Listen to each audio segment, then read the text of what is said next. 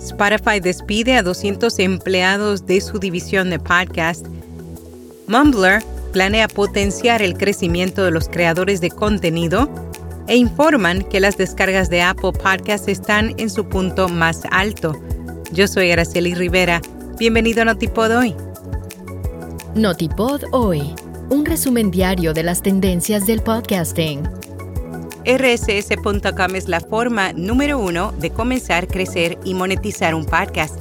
Te ofrecen almacenamiento de audio ilimitado, distribución a los principales directorios, monetización, métricas, multiplataforma y más.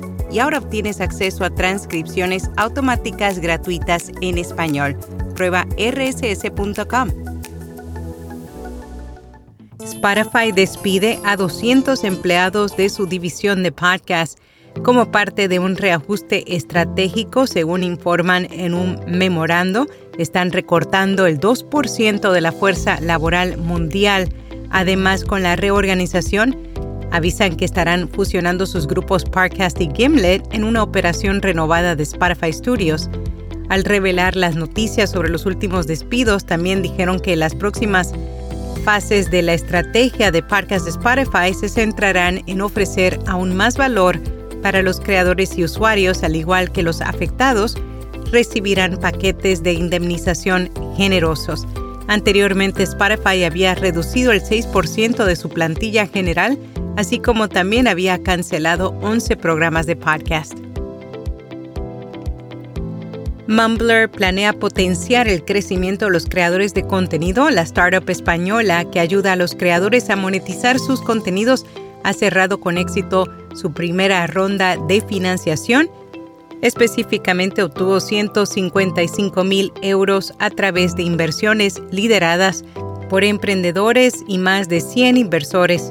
El objetivo de esta ronda de inversión es doble. Por un lado, gran parte de los recursos irán destinados a captar más creadores de contenidos para la plataforma y por otro, la startup seguirá invirtiendo en el desarrollo de su producto, focalizándose en proveer herramientas, más modalidades de monetización y automatizar tareas repetitivas.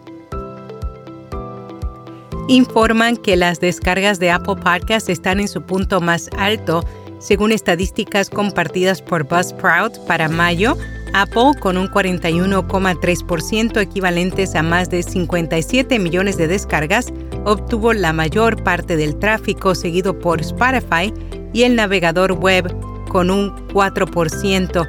Asimismo, los países donde se produjo el mayor consumo de podcast fueron Estados Unidos, Reino Unido y Canadá, mientras que los dispositivos más utilizados fueron el móvil y la computadora.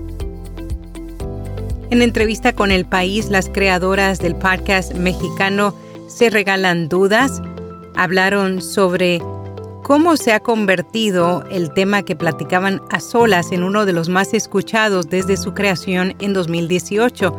Durante la conversación afirmaron que al principio introducir el feminismo en su podcast no fue sencillo y que incluso fue muy rechazado. Sin embargo, el éxito de su podcast las llevó a expandirse y crear la productora Dudas Miria, cuyos proyectos como Despertando Podcast, Durmiendo Podcast, entre otros, también han logrado ubicarse en las listas de los más escuchados en México.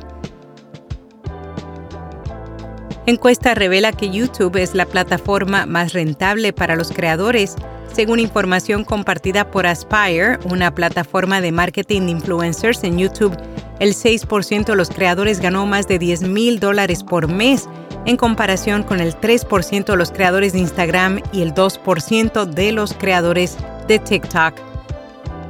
Si bien es más costoso trabajar con creadores de YouTube, las marcas apuestan por ellos porque la plataforma tiene métricas de participación altas.